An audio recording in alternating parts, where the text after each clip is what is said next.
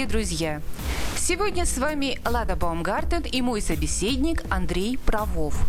Сразу же поясню, в чем дело и почему мы сегодня тут собрались. МГП запускает аудиоподкаст «Интервью с писателем». Если кто еще не знаком с термином, поясняю. Аудиоподкаст – это звуковой файл в стиле радиопередачи, вещание в интернете. В каждом отдельном подкасте мы планируем беседовать с писателями, членами нашей организации, рассказывать об их творчестве, выпущенных и задуманных книгах, около литературных проектах. Каждый из вас может приобщиться к любой передаче, как в качестве гостя, так и слушателя. Но кроме того, каждый, кто желает, может стать еще и собеседником. Для этого требуется следить за анонсами на подкасты и задавать вопросы героям передачи. Итак, самые интригующие вопросы и самые честные ответы в аудиоподкасте «Интервью с писателем». Герой нашей первой передачи – писатель и журналист, по несколько лет отработавший во Вьетнаме, Афганистане, Пакистане, Израиле и Палестине Андрей Правов. Мы поговорим о романе с террористкой и других приключениях российского спецкора в горячих точках. Здравствуйте, Андрей. Здравствуйте, Лада. Мы сегодня будем больше говорить о вас как о писателе, нежели о журналисте, хорошо? Э, пожалуйста, но я все-таки остаюсь больше журналистом. Я отработал 36 э, лет в, сначала в советском агентстве печати новости, затем в российском агентстве РИА Новости. И а именно от этого агентства я бывал в горячих точках. После этого, когда я вернулся в Москву, мне просто захотелось написать на некоторые темы. Это не работа, это хобби. Андрей, я не скрою секрет, что перед началом записи подкаста мы бросили клич среди гильдейцев и попросили присоединиться к нашему скромному обществу, вам, ко мне и нашему звукорежиссеру, который нас с вами сейчас записывает, с тем, чтобы получить интересующие их вопросы. Вопросы пришли. На их основе я сегодня и построю наше интервью. Замечу, что иногда могут попасться вопросы немного каверзные, но наши слушатели все-таки надеются, что вы на них ответите. Вы готовы отвечать честно? На все отвечу честно, на самые каверзные вопросы. Ну и замечательно. Тогда мы начнем, пожалуй, э, с немного наивного, но тем не менее животрепещущего вопроса, который хочется задать любому автору. Чем для вас является литература? Призванием, работой или хобби? Ну, я уже практически немножко на него ответил. Литература для меня это, конечно, хобби. Работа для меня всегда была журналистика. Именно журналистика давала мне возможность как-то зарабатывать деньги. Журналистика была всю жизнь моим любимым делом, которым я занимался. А литература это, конечно, я не считаю себя профессиональным писателем. Я себя считаю все-таки журналистом, который написал несколько э, художественных книг. Хорошо. Андрей, вот вы говорите, что герои вашей трилогии вымышлены. Тем не менее, переворачивая первые же страницы, мы почти сразу наталкиваемся на главного героя. Алексей Панов, Андрей Правов. Очень хорошо перекликаются. Может быть, вы малости лукавите, и главный герой все-таки ваш прототип? Нет, я тут нисколько не лукавлю. Все дело в том, что, конечно, главный герой э, какие-то мои черты в себя вобрал. Но э, он это не я. Он, можно сказать, ходит теми же маршрутами, которыми довелось ходить мне по, по жизни и в командировках. Он встречается, возможно, с какими-то теми же людьми, но там в моих э, трех романах, этот роман Старорисска «Вернуться в Кабул» и «Интифада», там есть масса придуманных ситуаций, масса придуманных героев, масса вещей случая происходит с моими героями, с тех, которые со мной в жизни не случалось. Я как-то э, собрал воедино и собственные истории, и те истории, которые слышал, и те истории, которые, может быть, немного придумал, домыслил. Поэтому тут нельзя, тут, конечно, это э, не, нельзя сказать, что это действующий э, реальный человек, и я не претендую на какую-то историческую э, объективность и историческую правду в своих романах. События происходили действительно так, как я их описываю, но мой герой в них действовал, ну, можно сказать, действие его с элементом писательской фантазии. Я вам как раз хотела задать следующий вопрос, и вижу, что вы на него уже практически ответили. То есть это не была какая-то особая миссия, вы просто хотели создать хорошую книгу на основе того материала, который был вами накоплен за время работы в горячих точках, да? Нет, тут вопрос в том, что мне хотелось, вот цель моей первой книжки «Роман Старорисской», это была попытка написать о человеке, вот там журналисты и вот других героев, которые попадают в экстремальную ситуацию. В ситуацию войны, в ситуацию революции, в ситуацию интифады, возможно, оккупации. Мне хотелось э, в своих книжках рассказать о поколении людей, э, о своем поколении, как что сознание было сформировано под влиянием, под большим влиянием э, войны во Вьетнаме, революции на Кубе, событий мая 68 года в Париже, э, на о тех людях, которые, многие из которых, возможно, в свое время бредили революционной романтикой, увлекались ультралевыми идеями.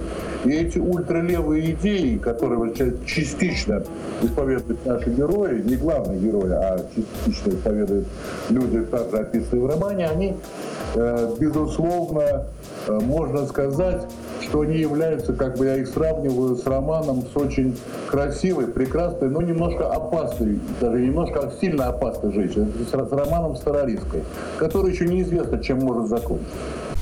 Андрей, кто ваши читатели? И есть ли у вас связь с читательской аудиторией? Э, тут кто будет читать? Я, в принципе, рассчитывал в этой книге написать для людей э, своего поколения, которые выросли именно вот на тех событиях, которые я описываю, которые помнят, что такое был Вьетнам, которые помнят, э, что такое были студенческие волнения в Соединенных Штатах, в Париже, которые помнят, что такое было движение хиппи.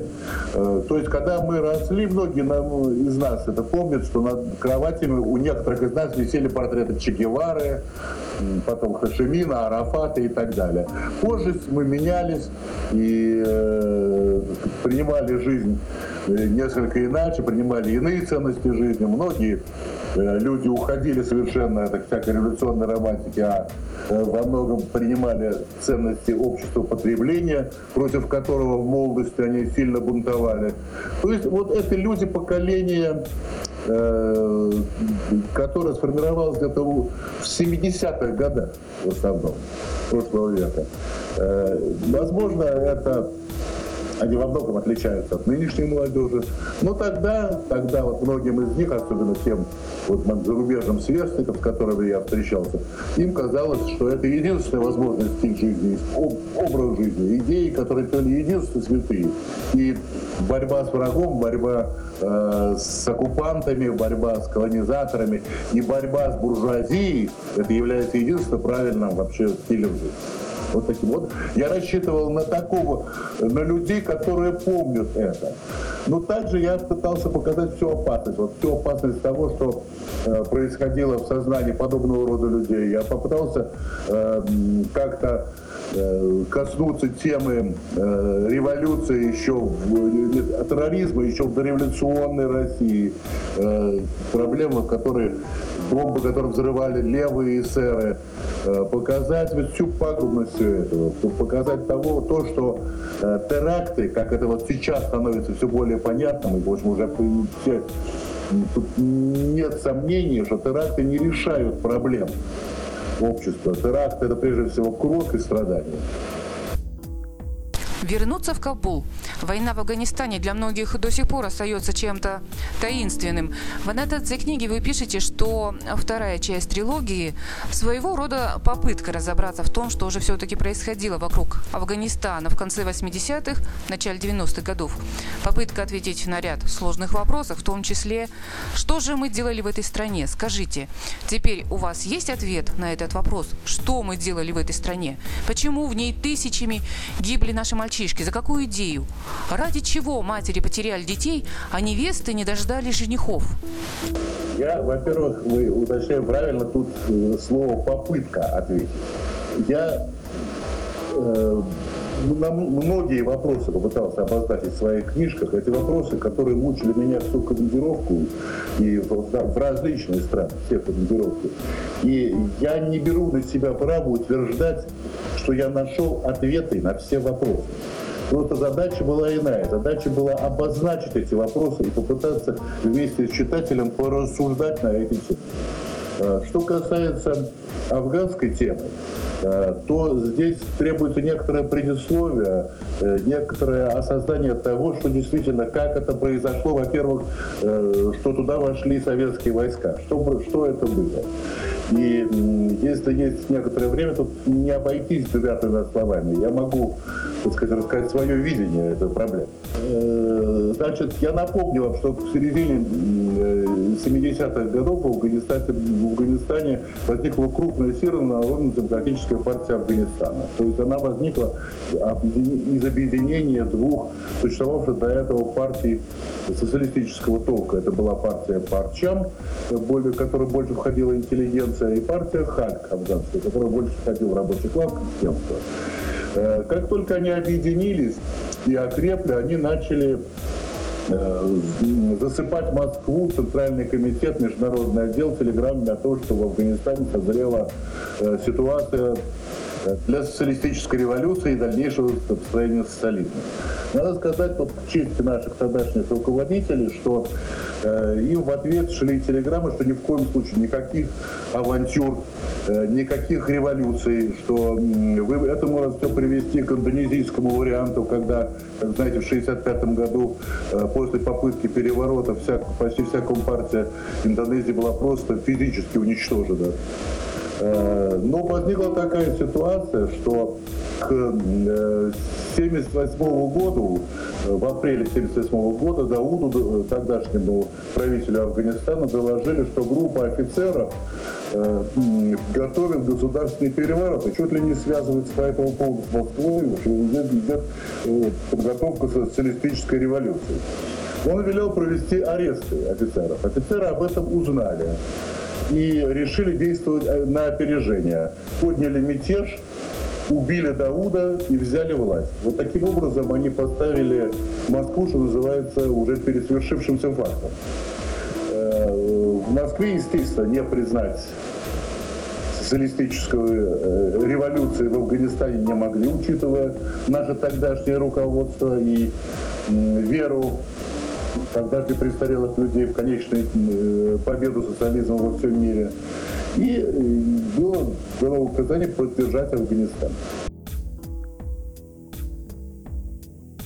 Э, после этого события начали развиваться таким образом, что руководство афганское, оно представлялось не монолит, начались между ним трения. Особенно трения начались между Амином и Тараки, что в конечном итоге привело к тому, что группа вокруг Амина взяла власть, убили Тараки и развернули в стране довольно жесткие репрессии.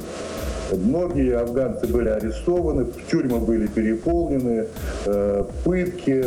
В общем, как тогда считалось в Москве, Амин пытается скомпрометировать саму идею социалистической революции по сравнению с социализмом в Афганистане. Амин э, между, да, между тем началось движение маджахедов против репрессий, которые обрушил Амин. Очень сильно, которые сразу же поддержали американцы. В, в Пакистане в соседнем были созданы базы. Началась, по сути дела, гражданская война в Афганистане. И Амин начал опять засыпать Москву телеграмму с просьбой помочь ввести войска хотя бы для того, чтобы прекратить это вмешательство извне с пакистанской территории. Хаминова относилась наше руководство с большим подозрением. И в конце концов э, было принято решение действительно войска ввести. При этом руководствовались скорее, наверное, не судьбой Амина, а просто боязнью того, что под боком у нашей исламской Средней Азии может возникнуть серьезное э, такое фундаменталистское Э, исламистское такое подбрюшье, которое будет влиять на э, нашу Среднюю Азию, на наших мусульман и э, приведет к самым печальным последствиям. Было решено ввести войска, был штурм, штурм дворца Амина, Амина убили, войска вошли, стали в, в лагерями в вблизи границы, с тем, чтобы действительно первоначально не вступать в боевые действия, а прекратить вмешательство извне. Но постепенно э, их афганцы все больше и больше втягивали в военные действия, что привело, в общем, к открытому противостоянию. Эм, я считаю, что, конечно, безусловно, э, ввод войск в Афганистан был большой ошибкой, большой ошибкой тогдашнего руководства, но меня, я хочу еще в данном случае обратить внимание на другую ситуацию, в которой я уже был свидетелем, работая в Кабуле. На ситуацию э, начала уже 92 -го года в, э, Афганистане, Э, когда мы еще там оставались, как известно, войска были выведены в 89 году, а мы там оставались до августа 92 года. То есть до полного э, вывода вообще всех, э, уже российских граждан из Афганистана. После событий в Москве с 1991 года было принято решение о полном прекращении помощи режиму Наджибулы. Режим Аджабулы после вывода войск сумел просуществовать три с лишним года. Он успешно вел э, бои с отрядами маджахедов. И к тому моменту было уже принято решение, что военного решения афганской проблемы не существует, надо, надо, надо договариваться. Э, однако в Москве было принято решение о полном выходе из, э, создавшейся ситуации. И с 1 января 1992 года э, была прекращена вся помощь режиму. Афганцы первоначально даже удивились, только сказали, что зачем это делать сейчас, поскольку э, вполне возможно действительно мирные переговоры. В Женеве чуть ли не уже дворец приготовлен для мирных переговоров. Почему вот так бросать столько времени поддерживать нас и вкладывать силы и средства, а так э, однозначно э, сдать Джабулу. Притом они говорили тогда, что мы понимаем проблемы Москвы, что у вас трудности, но мы много не, не просим. Нам необходимо только авиационный керосин и солярка для бронетехники, поскольку у нас регулярная армия, в отличие от, от маджахедов, которые партизаны. И без этого мы не можем, мы не можем э, вести войну. Но было отказано полностью, была прекращена помощь. И в апреле 1992 года э, режим Наджабулы пал что привело к жуткой совершенно ситуации внутри Афганистана. Маджахеды взяли Кабул, начали драться между собой. А главное, на мой взгляд, э, это привело к тому, что, по сути дела, открытой оказалась наша граница, э, граница между Афганистаном и Таджикистаном, потому что ее во многом сдерживали э, солдаты Наджабулы. И уже после этого э, в Таджикистан пошли наркотики, пошли исламисты, и пришлось укреплять границу, пришлось ставить наши войска российские там.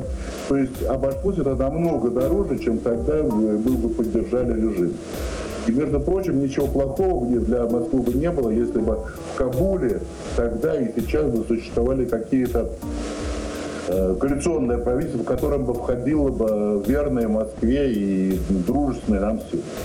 Вот я считаю, что это э, тогдашнее решение было, возможно, ошибкой не меньшей, чем в свое время вывод, ввод войск страны. Интифада. Опять же цитирую вас. Уже многие годы на Ближнем Востоке существует некий замкнутый круг насилия. За терактом часто доведенных до отчаяния палестинцев следует армейская операция возмущенных израильтян. За операцией в ответ очередной теракт, после чего опять же в ответ новая операция. И уже давно невозможно определить, кто все-таки первый начал, кто прав, кто виноват. Да, извечный вопрос. Две конфликтующие стороны, две правды. Вот и вы сами в книге как бы остаетесь поверху баррикад, давая возможность читателям на основе фактов и описанных событий делать свои выводы.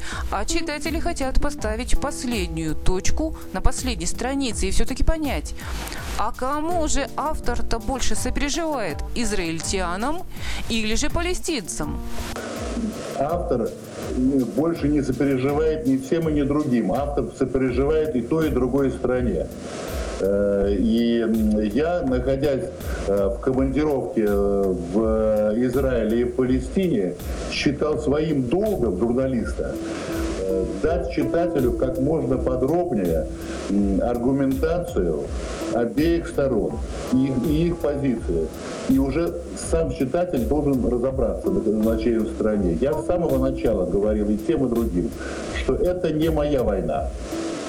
Я не израильтянин и не араб. Поэтому я не могу симпатизировать тем или другим. Мне жалко убитых израильтян, мне жалко убитых палестинцев. Мне жалко искалеченных израильтян, искалеченных палестинцев. Я, не, ну, я старался быть, что называется, над схваткой. Вот что пишут арабы на интернет-сайте Интифада.ру. Мы были одной из самых презираемых и ругаемых наций в нашу эпоху до тех пор, пока не началась интифада. Она намного уменьшила отчаяние в наших душах, изменила взгляд на самих себя. Она позволила нам заявить, мы были нацией пораженцев, покорных людей застывшей историей. Однако интифада с ее динамикой позволила изменить восприятие арабами самих себя. У интифады своя философия, она несложная для понимания. И самое важное, что она появилась в то время, когда стали объявлять о кончине личности. Однако человек продолжает оставаться сильным, он продолжает обладать скрытой, удивительно огромной силой и может привести ее в действие, как это произошло в Палестине. Именно это является философией интифады. Как вы, Андрей, прокомментируете данные? Действительно ли, что в ходе интифады рождается новая личность? Личность, которой все по плечу? Ну, я бы не сказал бы, что до интифады э, палестинцы были какой-то такой личностью, вот как они сейчас пытаются сказать, терп, очень терпимыми, э, или, или э, как это там указано еще, э, э, как э, не могли понять, понять, понять самих себя, своя философия, э, нации пораженцев, покорных людей. Это все не так. Потому что они были э, до начала интифады очень активной э, силой, которая боролась с израильтянами. И э, 70-е годы, 80-е годы э, были войны, были теракты, было похищение спортсменов. В Мюнхене, были, они были очень крайне активны до тех пор, пока э, не пришли, как раз когда, не кончил, когда кончилась первая интифада, они начали переговоры, которые э, пришли к э, норвежским соглашениям. 93 -го года. Вот, я, мне кажется, это от, а, главная основа, на которой может базироваться мир на Ближнем Востоке. Именно тогда э, группа, вот, которая базировалась вокруг Ясера Арафата, э, признала существование Израиля, отказалась от террористической борьбы, э, что позволило создать палестинскую автономию и э, какие-то приблизительно перспективы мира, которые, кстати, не приняли, к сожалению, правые силы ни в Палестине, ни в Израиле. Как известно, в Израиле даже дошло до того, что э, правый активист э, стрелял в Рабина, автора норвежских соглашений, он был убит. Вот. Ну а потом, к сожалению, большому сожалению, это норвежские соглашения, их идеи, по-моему, сейчас уже разрушены почти, почти до конца. Нет, философии примиренчества, философии терпения такого у палестинцев, по-моему, никогда не было, как и у израильтян. Андрей, вы журналист, и в ходе нашей беседы четко прослеживается, что журнализм для вас не просто профессия, а это образ жизни и мысли. Скажите, как вы относитесь к ситуации в Украине? Наверняка вы внимательно наблюдаете за происходящим. Да, я внимательно слежу за, за тем, что происходит на Украине. Мне с большой болью я смотрю о том, что происходит на Украине, потому что мы все-таки, я считаю, что мы почти один народ, даже один народ. Вот. Э, не знаю, мне, я поддерживаю все евроустремления украинцев, однако я понимаю с другой стороны, что, возможно, это все сейчас не очень, не очень своевременно. Ведь, в общем-то, украинская экономика не готова к э, тем требованиям, которые Евросоюз может переставить перед, поставить перед страной для э, евроинтеграции, для того, чтобы привести все экономические показатели к евростандартам. Это может привести к очень пагубным последствиям для востока, юга страны. Там все-таки экономика, она э, промышленные предприятия созданы еще во времена Советского Союза, они настроены на сотрудничество с Россией. Если от всего этого э, отказаться, это может привести к огромным э, увольнениям, э, к тому, что люди потеряют работу, к тому, что нужны будут какие-то средства, чтобы поддержать этих людей. Кто даст этим средства? Потом, мне так кажется, что все-таки Европа, она создавала высокие стандарты жизни у себя для себя. И то, что сейчас вот на шее, э, как иногда читаем на шее тех же немцев, э, как каким-то образом повисают юж, южные европейцы, там греки, итальянцы, испанцы, что нужно им помогать. Еще к этому добавляются, э, могут добавиться украинцы, я не знаю, нужно ли это э, немецкому налогоплательщику. Все это, мне кажется, что это все вот не очень реально. Понимаете, надо как-то это более продумано. Кроме этого, оппозиционные лидеры вызывают у меня смешку, равно как и Янукович. Тоже не вызывает у меня большого восторга. Э, и то, что происходило в Киеве, вот этот Майдан, это, это попытка захвата власти, и эти силы, которые в конце концов, там, вот как мне показалось, могут взять верх, это кошмар. Особенно было жалко жителей Киева, ближайших домов, которые находятся уже столько времени в полном ужасе этого Майдана. И снова возвращаемся к писательской теме. Вопросы. Какой видится вам судьба печатной книги? Как вы думаете, будет ли она вытеснена электронными носителями? В определенной степени, безусловно. Э, мне кажется, что вообще у издательского бизнеса в ближайшее время могут возникнуть большие проблемы, вот, учитывая интернет, учитывая э, то, что все можно скопировать, все можно э, получить, скачать из интернета. Безусловно, это все так. В принципе, на мой взгляд, перспективно в ближайшее время может оказаться только вот издание каких-то красочных альбомов, фотографий и так далее. Что касается художественной литературы, это, конечно, уходит в электронные романы. Все это уходит в электронные книги. Но тем не менее, тем не менее, вот люди моего поколения еще предпочитают, конечно, держать в руке настоящую книгу. Ну да, печатная книга благодаря тактильным ощущениям вызывает совсем другие эмоции, чем просто чтение с экрана. Да, но мы, мы, мы так возможно, люди, которые э, сформировались уже в компьютерный век, считают иначе. Вероятно, но с другой стороны, сейчас в интернете много всякого мусора. Пишут в нем все, кому не лень, даже те, кто вообще не умеет выражать свои мысли. Мусора много сейчас и в книжных магазинах. Тоже правильно, но все-таки издательства хоть как-то фильтруют мусор. Мне кажется, что сейчас издательство за деньги выпускает э, все, что угодно. Ну, не все, что угодно, конечно, э, есть определенные ограничения. Там нельзя э, пропагандировать насилие, нельзя пропагандировать фашизм, там нельзя э, какие-то еще там, не знаю, порно пропагандировать и так далее. А в остальном... Здесь тоже вы правы. Сейчас такое время, что за деньги можно почти все. Ну, можно публиковать абсолютно бездарные произведения. Андрей, говорят, что вас частенько можно видеть на самых различных литературных и книжных мероприятиях. Вот вы и в рамках нашего образовательного проекта «Культурное лето в Хорватии» в 2013 году приняли участие и наравне с другими внимали мастерам прозы и драматургии.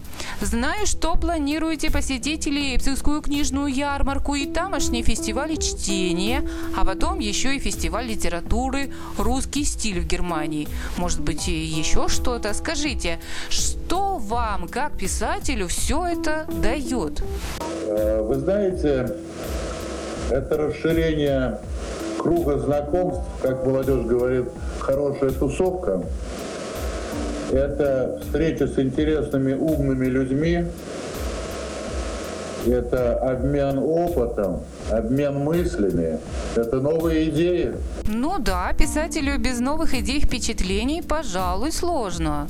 Да, конечно, конечно. Притом, понимаете, э, туризм, который предлагают туристические агентства, это совершенно не то, что было у нас вот э, на этой встрече, которую вы организовывали в Хорватии. На встрече в Хорватии мне было интересно поговорить с совершенно новыми людьми. Там э, был вот Алексей Фролов, очень интересный парень из Коми. Угу. Яна Зинченко из Киева, с которой мне было интересно поговорить. Были девушки, занимающиеся театром, Алена Чебарова и Ира Егорова. Мне с ними было интересно пообщаться. Были интересные поэты, Бершин, э, Лена Черникова, очень интересный человек. Мне было интересно, мне было любопытно. И всегда любопытно поделиться и узнать, чем живут другие люди, журналисты, писатели, драматурги, артисты и так далее. То есть э, вы опровергаете широко распространенное мнение, что удел писателя – одиночество. Одно дело, когда пишешь, но в иное время все-таки надо выходить в народ. Безусловно, безусловно, есть писатель, который не, не общается с людьми, о чем он будет, о чем он будет писать, о, о внутренних, о вну, внутреннем своих чувствах, но эти чувства должны, которые должны откуда-то происходят, они извне берутся. Андрей, что бы вы пожелали молодым авторам? Ладно, я повторяю, что я как писатель сам являюсь молодым писателем. Э, поэтому, так сказать, желать что-то э, другим молодым писателям с моей стороны было бы наглость, наверное. Ну, а пожелать моим коллегам я хочу, ну что, интереснее интересных тем, и мне кажется, не надо бояться трудных тем. Надо пытаться э, искать э, те темы, на которых на которые ну, нет ответа у тебя, на которые еще не может ответить, возможно, общество. Надо их обозначать. Надо пытаться вместе с читателем порассуждать на эти темы. Вот такие вот. Ну что ж, спасибо, Андрей, за ваши честные ответы. Меня вы полностью удовлетворили, и думаю, наши слушатели тоже остались довольны. На этом мы завершаем наш аудиоподкаст «Интервью с писателем». С вами были Лада Баумгартен и Андрей Правов. До новых встреч! До свидания.